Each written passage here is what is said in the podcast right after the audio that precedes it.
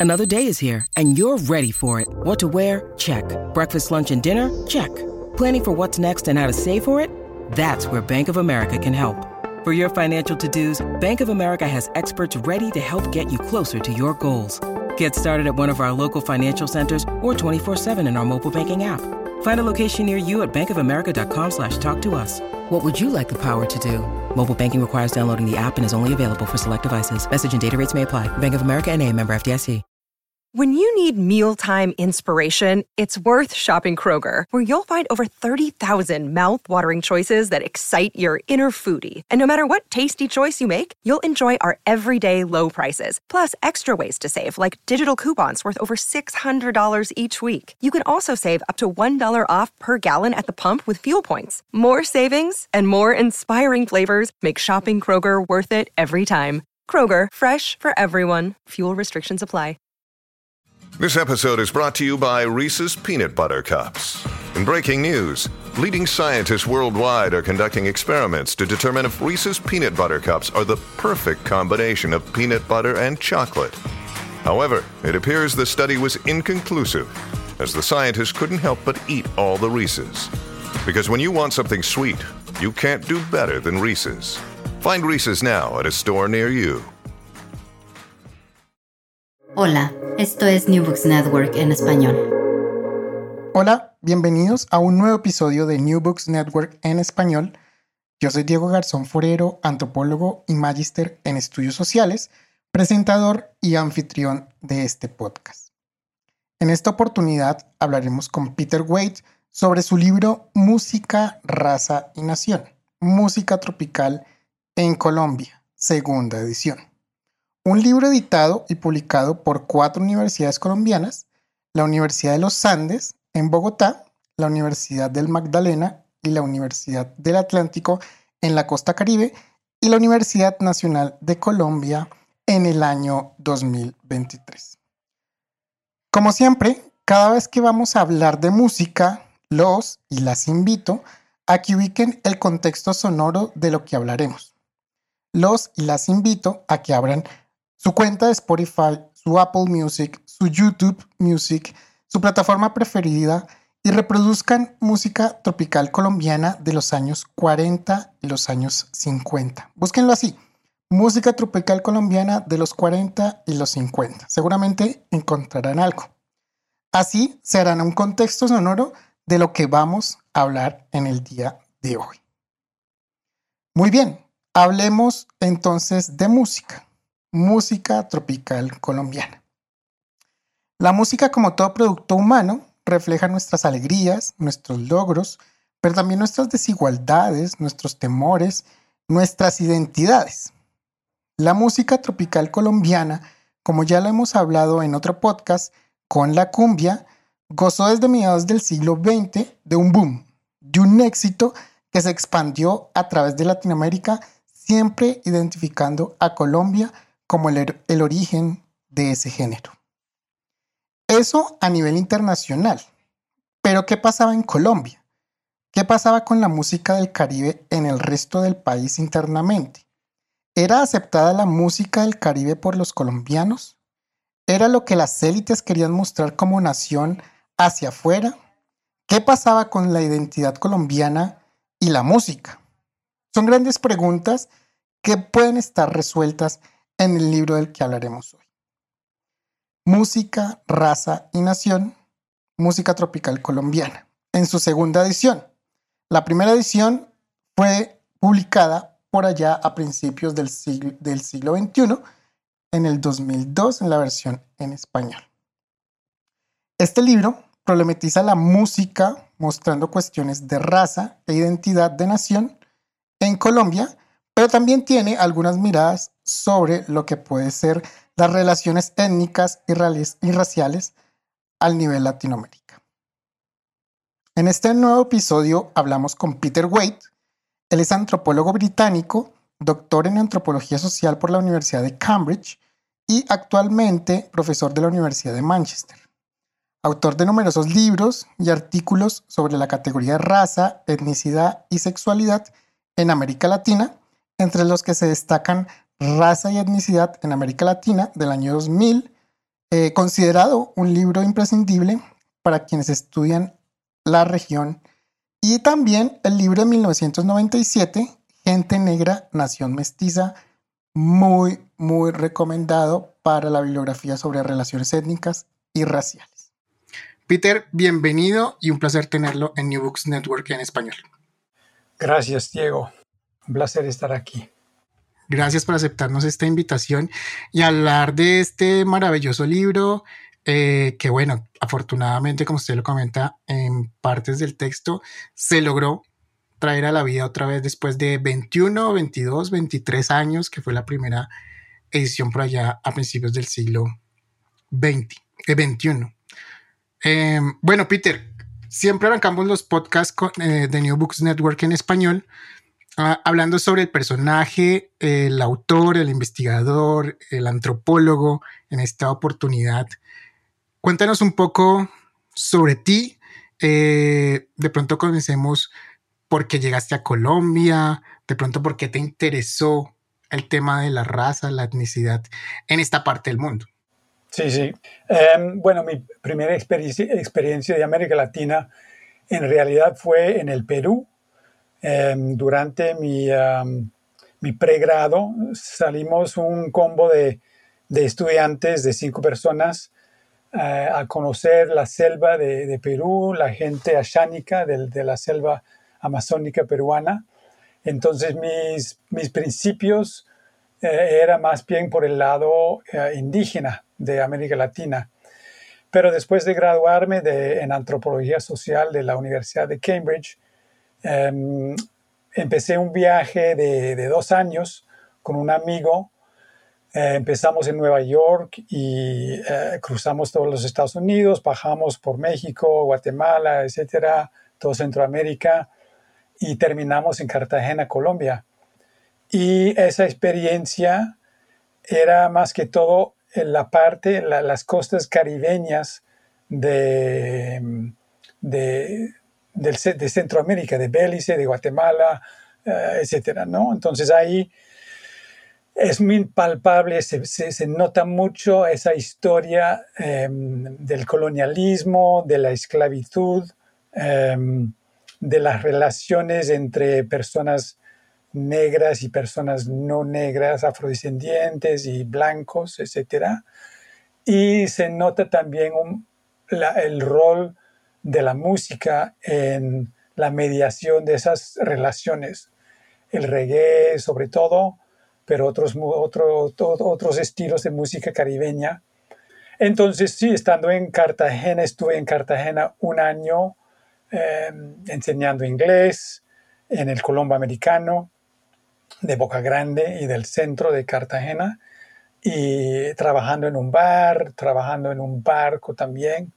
Em, y sí, pues más o menos la misma historia de, percibir y palpar las, o sea, las desigualdades y la estratificación racializada de, esa ciudad, ¿no? Boca Grande siendo una, un barrio de la élite, donde la gente rica era eh, básicamente blancos o mestizos de piel clara, y la, la clase de servidumbre era básicamente gente negra, ¿no? Em, y sí, uno veía, percibía eventos, ocasiones de, discriminación, etcétera, muy, muy, muy fuerte a veces. Em, y luego eh, me dio la oportunidad de empezar un doctorado y tuve que elaborar el proyecto estando en Cartagena todavía. Em, entonces, pues escribí un proyecto básicamente en base a lo que había visto, ¿no? Eh, y cuando llegué otra vez a Inglaterra con una beca para empezar el doctorado, me di cuenta de que em, había cierta imagen en América Latina, no únicamente en Colombia, sino en toda América Latina, de que en América Latina el racismo no era un problema.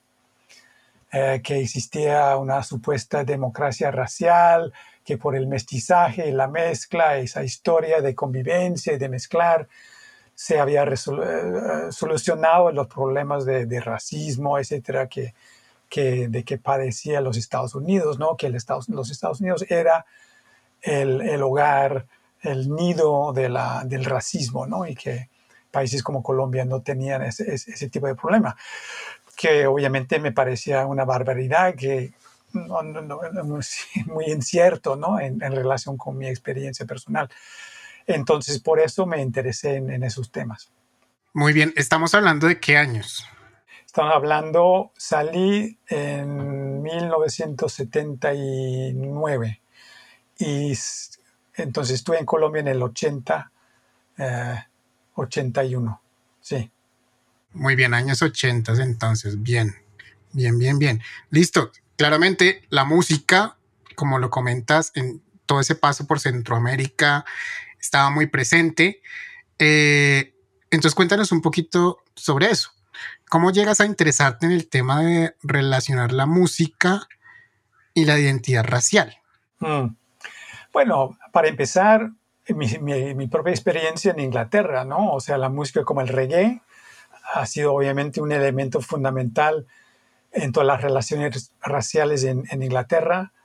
Em, el carnaval de Notting Hill Gate, eh, etcétera, en Londres. Em, entonces, para cualquier persona de mi edad que crecía en Inglaterra o en Europa en general, durante esa época, la presencia de los, de los inmigrantes, de la gente negra, etcétera, siempre se, se hacía eh, con la música, a través de la música, sin reducir su presencia a la música, era muy evidente el rol de la música, ¿no? Em, entonces, si uno, por ejemplo, en Cambridge, que era un pueblo muy blanco, eh, había un cierto lugar, un bar, un, pub, donde tocaban reggae, era el único lugar en toda la, ciudad, y ahí se congregaba toda la gente negra inmigrante o gente de, em, de, orígenes afrocaribeñas, etcétera, o de africanos también. Entonces, si uno el lugar donde uno palpaba la presencia de gente negra en Cambridge era un lugar de música, básicamente de música o de, y de baile. Y em, entonces eso era eh, muy palpable también en todo ese, ese, viaje que hice. Y cuando empecé a hacer mi trabajo de campo en Colombia, que fue en el, el 81, 82, em, para hacer el doctorado, lo hice en un pueblo que se llama Unguía, que es cerca de la frontera con Panamá, en el, en el Urabá chocuano, en el norte del Chocó. Y ahí había la presencia de gente costeña, em, de la costa atlántica, digo, y gente del Alto Chocó y gente de Antioquia. Todos inmigrantes, ¿no? Era una zona eh, de inmigración pues ya la gente costeña tenía su, tiempo de estar ahí, eran los fundadores del pueblo, etcétera, eh, pero un, pueblo de, mucha inmigración.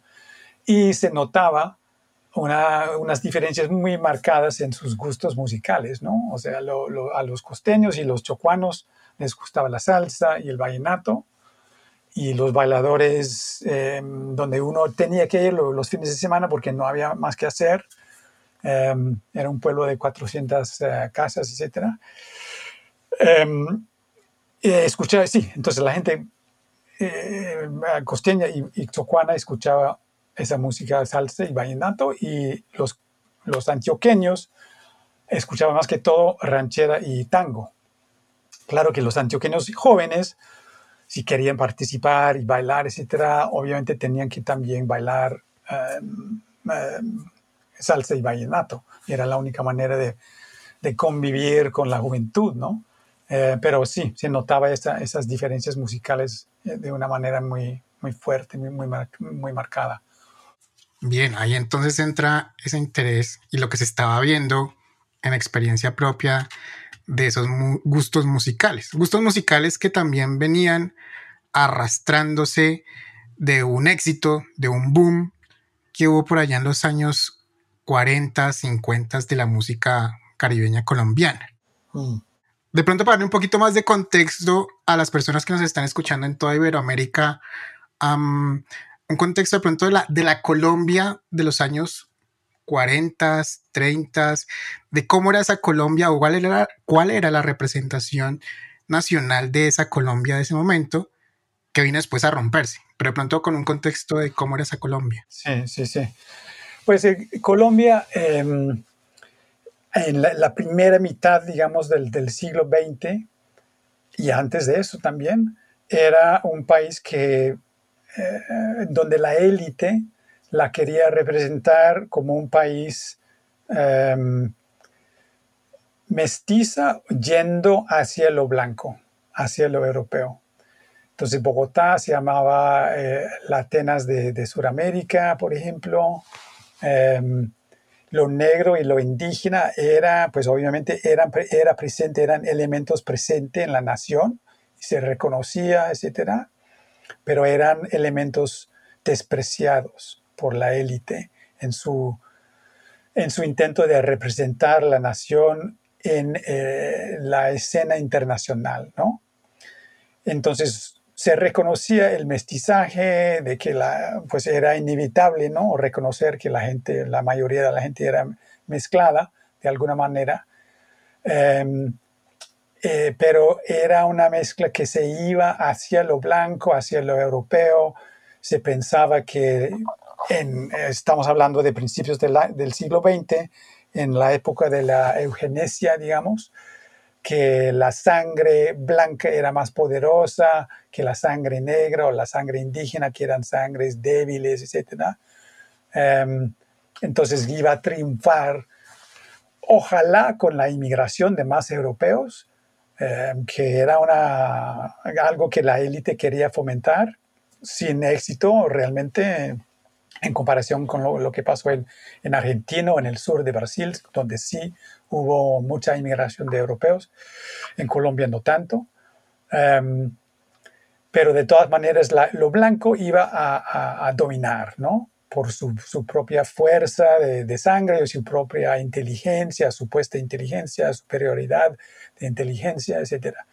Entonces era un país em, básicamente eh, concebido como la modernidad que, a, la cual se quería em, acceder era algo europeo y asociado con lo blanco. Y así iba el, país, el progreso se asociaba con el blanqueamiento en ese, en ese, sentido. Entonces era un país em, muy católico, eh, obviamente también, em, y con una imagen del, del poder y el progreso y la modernidad centrado en la parte andina del, país, en Bogotá, en Medellín, en menor grado en Cali. Em, y las partes bajas y sobre todo las costas eran partes del país menos desarrollados, ¿no? En términos de, de modernidad, según la élite de la, andocentrista. Entonces era, un país también muy regionalizada y con una imagen de, unas regiones, eh, de una diversidad regional muy, muy marcada y jerarquizada, ¿no? Entonces no era nada más diversidad regional, sino también una jerarquía regional muy, muy, muy fuerte y muy marcada. Muy bien, esa era la Colombia entonces de la primera mitad del siglo XX. Y llegan todos los 40, los 50, ni hablar de los 60, pero quedémonos con los 40 y los 50, en donde, bueno, se representa un boom, un éxito de la música del Caribe colombiano. Eso representado en diversos géneros como el porro, la cumbia, los fandangos, el vallenato, que comienzan a, a surgir cuéntanos entonces un poco sobre, bueno, esa transición, porque esa música costeña caribeña se convierte en el referente de identidad nacional. Sí.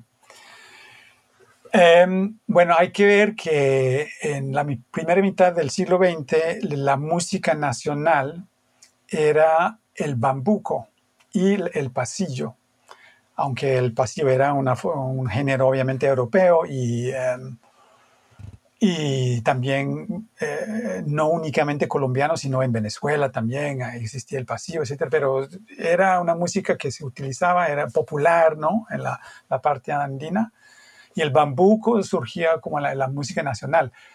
Eh, eh, es un, un, poco irónico porque el bambuco, la, el nombre es un nombre africano, ¿no? pero se negaba o había un debate sobre si o no el bambuco era de origen africano. Y obviamente una parte de la élite insistía en que no era de la élite, sino que era una, una música um, esencialmente nacional, ¿no? Y de, la, de, de, los Andes, que venía de los Andes, que no tenía ninguna influencia um, indígena ni africana. Entonces, esa es la, la música nacional y en los años 40 ya empieza a surgir en muy poco tiempo, en, ah, el, transcurso de un par de décadas o una, una década, la imagen de la nación, sobre todo a nivel internacional, cambia de ser el bambuco y el pasillo hacia ser porro, cumbia, etcétera que es una música asociada con tropical, con las partes bajas del, del, país, eh, etc. Entonces es un, un, un, una transición bastante abrupta, ¿no? Ahora, ¿por qué pasa eso? Eh, pues es un poco difícil de explicar, pero mi, mi argumento en el libro es que a pesar de ser la costa, desde la perspectiva de, de la élite andina, una, una región eh, salvaje, subdesarrollada, atrasada, etc. En realidad, ciertos puntos en la costa, sobre todo Barranquilla, pero también Cartagena, pero más que todo Barranquilla, era también lugares muy modernos por su ubicación en la costa caribeña y su cercanía a la, a la, cuenca del Caribe y a los Estados Unidos y sus lazos con, con Europa también por la trata, por eh, los eh, mercantiles, etcétera.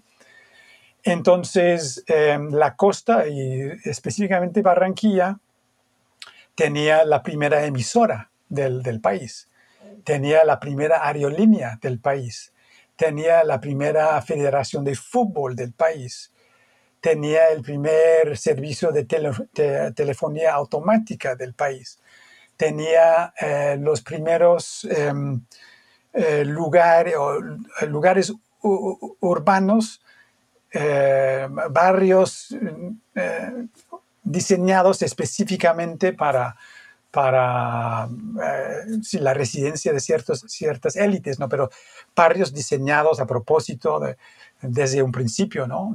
según un plan arquitectónico, etc. Em, entonces era muy moderno en ese sentido. Um, y aún más moderno que Bogotá en ciertos sentidos. Entonces, la música también era, era, tenía más influencia de los Estados Unidos. Los jazz bands, por ejemplo, que era una manera de ser moderno musicalmente, era de llamarse un jazz band y tocar música eh, influenciada por, por los Estados Unidos era, los primeros jazz bands surgían en, en, lo, en, la costa atlántica, en Barranquilla, en Cartagena, etc. Um, em, entonces, la élite en ciudades como Bogotá y como Medellín um, asociaban esa música con la, la, la modernidad, sobre todo la, la gente joven, ¿no? Um, y en cierto sentido también hay un, un, un, un un elemento que tiene que ver con la sexualidad ahí, que entre, porque Bogotá eh, y, y, y Colombia en general era un país muy católico, muy um, cerrado en cuanto a cuestiones de sexualidad, etc. Y la modernidad a, al estilo norteamericano, al estilo europeo, etcétera, de alguna manera era asociado, se estaba asociando más y más con cierta mm, liberación de la mujer, liberación de ideas sobre la sexualidad, etc. Entonces, como la costa también, por ser negro, entre comillas, eh, también estaba asociada con, por la élite con una cierta eh, sexualidad negra, etcétera, que supuestamente era más, eh, más como se dice, más sexual, más licencioso, si esa es la palabra, no sé. Um, Entonces, la música que también parecía tener esa, esa calidad de calentura, ¿no? Y de libertinaje sexual, también por la misma razón era despreciada por un lado por ser un escándalo, etcétera, una música escandalosa, pero por el otro lado era apreciada por la gente joven, sobre todo por ser moderno, ¿no? de, captar unas cosas a, las cuales querían acceder esa gente joven. Entonces, eh, aunque había una reacción fuerte contra las primeras orquestas costeñas que llegaban a, Barranquilla y a Medellín, eh, digo a Bogotá y a Medellín, em, por parte de la élite conservadora, eh, de la generación mayor, etcétera, también eran eh, un éxito em, muy rotundo entre la gente más joven, ¿no? Y creo que por esa asociación con la modernidad y con una sexualidad más liberada, digamos. Y al mismo tiempo, otra cosa, o sea, otro elemento muy importante ahí, es que entre todo la, em, el deseo de la élite de ser moderno, de ser europeo en, apariencia, em, también había una necesidad de definir la identidad nacional no como simplemente una copia de los Estados Unidos, una copia de los países europeos, y de ser auténtico, ¿no? de ser, tener, tener un elemento de autenticidad como colombianos, ¿no? no que Colombia era una, una copia nada más eh, de, Europa o de los Estados Unidos, o ni siquiera una copia de otros países como Argentina o, o México, Em, sino que tenía su propia identidad. Y esa identidad podría basarse en el folclore de del país. Y el folclore era del pueblo. Y el pueblo era no muy blanco, ¿no? O sea, mestizos de piel oscura, gente negra, gente indígena, etc. Entonces, de alguna manera, se tenía que combinar esa parte tradición, tradicional, que era no negro, o sea, una parte morena, digamos, por lo menos, con esa modernidad blanca, europeizada, etc., para lograr una nacionalidad que era moderna, pero al mismo tiempo auténtico. Entonces, como una equivocación, una contradicción muy, muy difícil de manejar, eh, de ser auténtico, pero al mismo tiempo moderno. Y en la música costeña podía, creo yo, argumento yo en el libro, captar exactamente esa, esa dualidad, esa equivocación entre la modernidad y la tradición. Porque venía de una parte del país que era no blanca, que era negra, ah, indígena, mestizos de piel oscura, etcétera, que era muy folclórica, tradicional, etcétera, pero al mismo tiempo podría aparecer como elementos muy modernos. Entonces, grupos como, como Lucho Bermúdez y su orquesta, Pacho Galán, etcétera, podían captar esa, esa combinación de elementos em, diversos y contradictorios. Muy bien. Y una música muy alegre, muy caribeña, que gracias a esa modernidad también tenía puertos y tenía formas de grabación de esa música. Y y se comenzó a, a internacionalizar esa música. Ah, incluso en el libro también ponen el ejemplo de, bueno, Carlos Vives a principios de los noventas es un buen ejemplo de esa música tropical pop, por decirlo así, mm. eh, o la misma Shakira, nacida en Barranquilla, hija de toda esta uh, historicidad que nos acabas de dar. ¿Cómo es ese salto a lo internacional? ¿Cómo es que comercialmente, bueno, también está de pronto eso de, vender la música, sí, en cierta forma, como en forma de rescate, de nostalgia. No, pero nos estamos adelantando mucho, eh, llegando a los años 90, porque, o sea, otra cosa muy importante en el éxito de, la música era que desde un principio era internacional, muy internacional.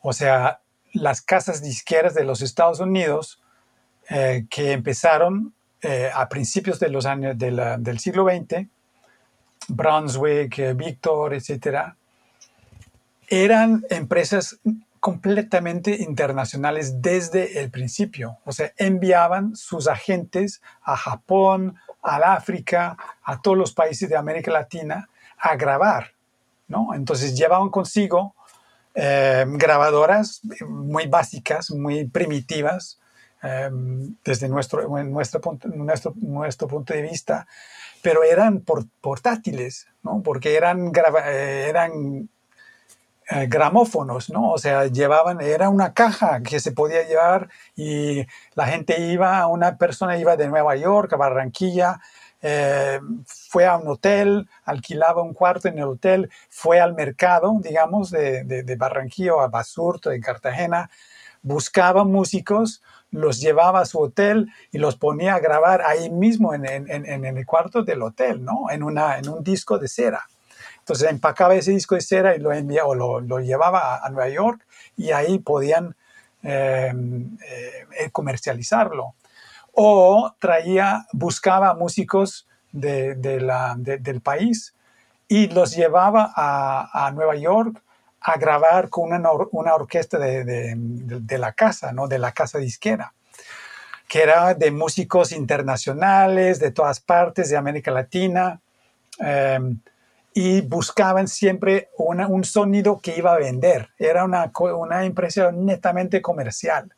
O sea, buscando siempre algo que vendía, ¿no? que, que captaba el oído del, del, público. Y un público obviamente muy variado. Público en los Estados Unidos, un público en Colombia, etc.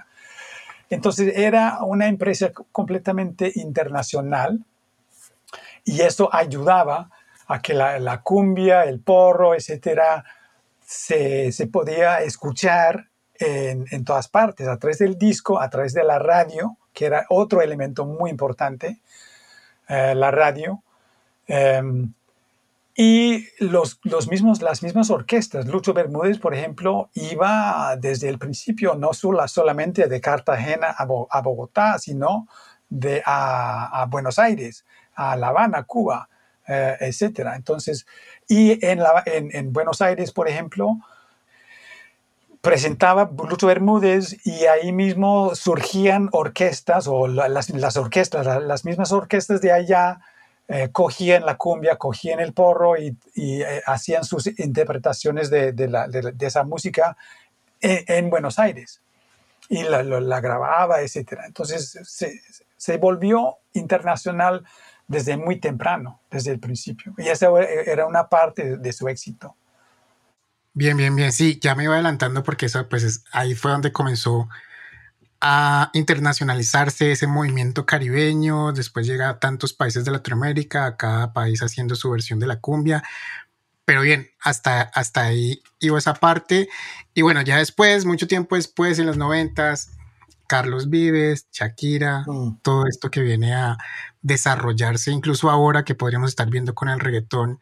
Eh, y bueno, ya desde Medellín, no tanto desde el Caribe colombiano. y quiero poner esto de pronto un poco ya para ir cerrando el podcast. Y es, bueno, este es un libro originalmente escrito en el dos, bueno, publicado en el 2000 por Universidad de Chicago, 2002, mm. publicado en español, su primera edición aquí en Colombia. Eh, han pasado 21 años, claramente eso pudo haber pasado un montón de cosas. Eh, y en 20 años bueno, ¿cuál es la perspectiva de pronto de, por ejemplo, la champeta? No hemos hablado de la champeta, una música cartagenera de, de toda esa región eh, caribe. El vallenato también tuvo su transformación en, en, el, en el tropipop. Eso también eh, tiene muchas aristas ahí que, que decirse. La música del Pacífico, claramente la música del Pacífico desde los 90 para acá ha tenido un boom completo, fusionándose con hip hop, con rap, eso también se podría estar hablando algo, y el reggaetón. Creo que el reggaetón, con un epicentro en Colombia, en Medellín, bastante importante. De pronto cuéntanos un poco tus reflexiones. Claramente el libro no habla sobre eso como tal, pero sí, eh, pues lo que nos puedes contar reflexionando sobre esas dinámicas que han pasado en 20, 21 años. Mm. Pues en el libro sí hablo un poco de la champeta porque ya eh, cuando hacía, o sea, el libro se publicó por primero en inglés en 2000, pero el trabajo de campo, la investigación se hizo eh, a mediados de, los 90, en 95, 96. Em, es que se demoró mucho en, salir el libro. Em, y cuando yo fui a Cartagena, por ejemplo, en 95 creo que fue, o 96, em, eh, a pasar Navidad, fuimos a un barrio em, periférico de, Cartagena y ahí ya, se estaba tocando, bailando champeta, ¿no? Y los jóvenes de, ese, de esa fiesta ya no, o sea, cuando se, se puso salsa, em, pues ya despreciaban la salsa, ¿no? No querían bailar salsa, sino eh, champeta. Entonces la champeta ya se había hecho su, su eh, ya era popular. Y obviamente las raíces de, la, de, las champetas están ya en, en los, eh, los picos de los, de los años 70, ¿no? Pero ya era champeta africano, ¿no? O sea, música importada de, desde el Caribe, de, París, del oeste de África. La champeta como música colombiana eh, no había surgido en, en, los 70, pero sí en los 90, sí. Entonces yo veo la champeta como una música que uno puede ver un proceso de blanqueamiento con el, la cumbia, con el porro, que eran músicas básicamente folclóricas, músicas negras en sus raíces o, indígenas también. Em, y en las manos de Pacho Galán y Lucho Bermúdez y las orquestas, jazz band, etcétera, que tocaban en las, las clubes de las élites de, los, las ciudades de, céntricas, obviamente se blanqueaba, ¿no? Uno me, mira eh, la orquesta de Lucho Bermúdez en Cartagena eh, antes de, pasar a Bogotá y el perfil racial de esa, esa orquesta era mucho más negra, mucho más morena que el perfil de la, de la orquesta ya después de haber estado en, Bogotá o en Medellín, que era, ya era una orquesta mucho más blanca em, o mucho más clara, digamos. Entonces, y la música también era como más estilizada, etcétera, acomodándose a los gustos de la élite, de la clase media, em, etcétera, ¿no? Y el público internacional. Entonces había ese proceso, digamos, de blanqueamiento, en cierto sentido. Lo mismo pasó con el, el, vallenato, eh, en cierto sentido. Eh, pero la champeta, de alguna manera, resiste esa, ese proceso. Y creo que en parte es por la misma naturaleza de la champeta, que las empresas disqueras musicales nunca podían cooptar esa música, trataron de hacerlo, lo que quisieron reetiquetar como música terapia, ¿no? que no era una, nunca funcionó como etiqueta musical. Entonces sí, y el contexto general para eso era un poco el multiculturalismo, ¿no? O sea, el cambio que se dio en Colombia a finales del, eh, a, principios de los 90, em, con la, nueva constitución y el reconocimiento de, los pueblos indígenas y los pueblos negros, afrodescendientes, etcétera, como elementos fundamentales y reconocidos de la nación, etcétera. Entonces, sí, de alguna manera la champeta puede, em, puede em, ir con esa, esa corriente, esa ola de, de, multiculturalismo. Pero de, de, todas maneras creo que hay algo en, el, en la champeta que, a pesar de, tratar de patrimonializarlo, que es la, la, última corriente, de, en Colombia, en la costa, hay una corriente de gente costeña que quiere convertir la champeta, la champeta en patrimonio nacional o internacional, etc. A pesar de eso, sigue siendo una, un género, un estilo musical muy, muy del barrio, ¿no? muy, muy popular del, del pueblo y muy negro también. O sea, no ha perdido esa, esa, esa, ese perfil de negritud, ¿no? Pero es muy popular, es muy del, del, de la calle. En cambio, lo que está pasando con la música del Pacífico es que eso se encaja mucho más en ese, ese, perfil multiculturalista, ¿no? Porque es mucho más folclórico, es menos urbano, eh, la música eh, del currulao, etcétera, etcétera, la chirimía, la chocuana, tiene esa, esa, esa, imagen de ser, una, de ser una música rural, aunque realmente también es una música bastante urbanizada hoy en día, sobre todo la chirimía. Em, tiene esa reputación de ser rural, ¿no? Entonces se encaja en, un proceso de folclorización y de representar las raíces de la, gente negra en, el país, donde lo negro se asocia con lo, pacífico, aunque en realidad es una minoría de la gente negra que vive en el Pacífico. La mayoría numéricamente de la gente negra en Colombia vive en la ciudad, en Cali, en, en el, valle, en la costa eh, atlántica, en Bogotá, etc. Pero se asocia lo negro con, con, lo pacífico. Entonces, eh, el curulao y esa música del Pacífico, de marimba, etc., se, se encaja perfectamente en, ese, en, ese, en esa casilla, ¿no? Em, em, y yo creo que de ahí viene su, su éxito. Entonces es diferente de la música champeta, que es mucho más como, no, no se encaja muy bien la, música champeta en las casillas del multiculturalismo, ¿no? Súper importante, multiculturalismo desde Constitución de 1991 en Colombia, que viene a darle eh, muchos derechos a poblaciones que tal vez antes no se tenían muy en cuenta. Um, champeta y música del Pacífico. ¿Qué has pensado sobre el reggaetón? Claramente el reggaetón pues no es colombiano, viene más de eh, Puerto Rico y esta zona de más relación con Estados Unidos. Pero ¿has pensado algo sobre el reggaetón? Pues en realidad no mucho, porque em, pues cuando hice un estudio eh, posterior en Cali, en, Agua Blanca, en, el, sector de Agua Blanca sobre el hip hop y el rap como elemento en el movimiento social étnico negro, pues ahí también el, reggaetón ya se estaba haciendo em, estragos, ¿no? Ahí eh, se estaba eh, arrastrando con todo. Pero sí, no sé, no, no, he, no he estudiado el reggaetón.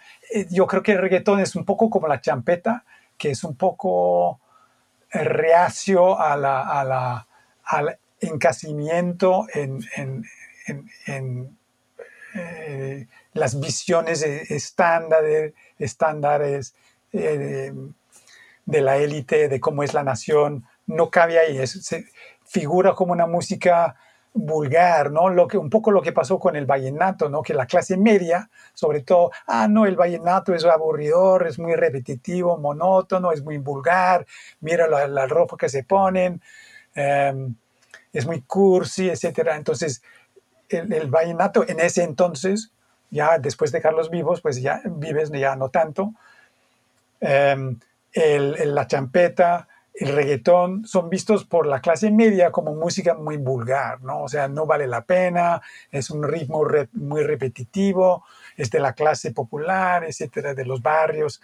Entonces, sí, por eso me interesa como una música, eh, sí, interesante en ese sentido de mediar relaciones de clase y que en Colombia son también muchas veces relaciones racializadas de alguna manera, ¿no? Muy bien, muy bien. Aunque el reggaetón, muchos, muchos, muchas estrellas del, reggaetón no son personas negras, ¿no? son personas blancas, pero como música, de alguna manera es del pueblo, creo. Sí, sí, sí. Bueno, hay, más bien es una pregunta que queda al aire para próximas tesis de todas las personas que nos están escuchando. Si usted está buscando un tema de tesis para artículo. Creo que ahí hay bastante que decir. Ah, actualmente el reggaetón en Colombia pues tomó mucha fuerza como en toda Latinoamérica, que incluso está siendo representante de artistas colombianos, más que todo paisas de Medellín, a nivel mundial, a nivel internacional. En Estados Unidos conocen reggaetones a través de artistas colombianos actuales de reggaetón que son súper famosos. Para una próxima investigación, el que nos quiera eh, contar de pronto cómo va su investigación sobre reggaetón, Colombia, paisas, identidad nacional, de pronto ahí hay algo chévere para que lo tengan muy en cuenta. Bien, Peter, pues muchas gracias. yo quisiera ya ir cerrando. De pronto, bueno, hablamos mucho de música. Espero que las personas que nos están escuchando hayan buscado música tropical colombiana en los 40 y 50, pero quiero preguntarle a usted sobre música sobre cuáles serían de pronto esas canciones que usted le quisiera recomendar a esta población iberoamericana que nos está escuchando en español. Mm. ¿Qué música recomendarles para que escuchen y se hagan un contexto de lo que... Sí, sí, sí. Bueno, si entran en, Spotify o en, YouTube, etcétera, eh, y buscan Lucho Bermúdez y su orquesta, eh, Patro Galán también, eh, para, para, escuchar esa música de jazz band de los años 40, 50, etcétera, y posterior, posterior porque eran orquestas que duraban muchos, muchas décadas. También gente menos conocida como Pedro Laza, también es importante. Em, o Clímaco Sarmiento también, son figuras menos conocidas que, que Lucho Bermúdez y Pacho Calán, pero también muy importantes. Um, otras figuras importantes, José Barros, eh, José Peñaranda, em, y ya, pues un poco, ya, eh, o sea, llegando un poco más a los años 50, 60, Aníbal Velázquez, eh, los corraleros de Majagual, también son, son importantes.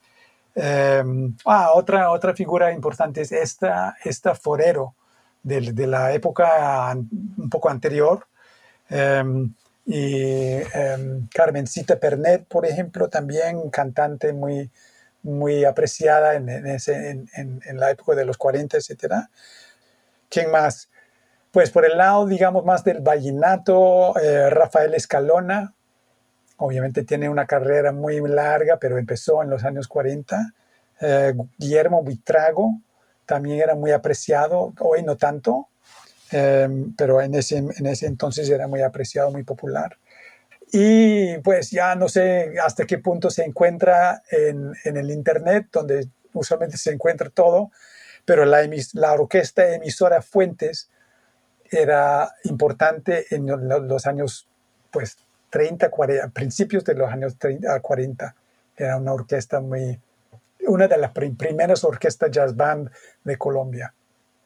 Si la gente la puede buscar. Orquesta Emisora Fuentes. Bien, bien, bien. Muchas gracias por esos recomendados. De primera mano, yo he escuchado muchas de esas canciones y artistas gracias a mi mamá, a mi abuela.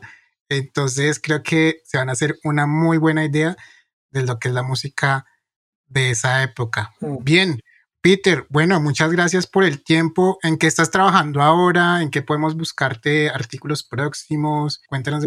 Pues sobre música no tanto. Estoy trabajando en, en un proyecto sobre arte y antirracismo que tiene como, pues estamos trabajando con artistas de diferentes tipos, artistas visuales, de teatro, danza, em, hay unos, eh, un par de artistas de, música de hip hop, un grupo que se llama Esquina Com, que son indígenas Com de, em, de Argentina, que es un grupo muy bueno de, de hip hop, de rap.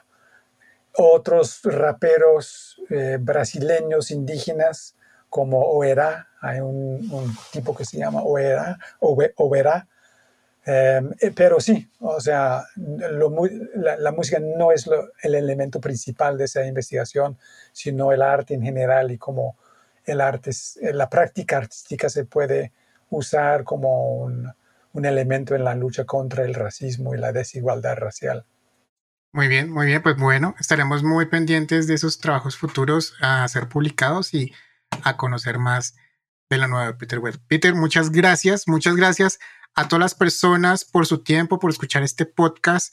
Recuerden que pueden escuchar todos nuestros episodios en New Books Network en español. Bueno, su URL es newbooksnetwork.com. Esa es la URL, la dirección de New Books Network en español.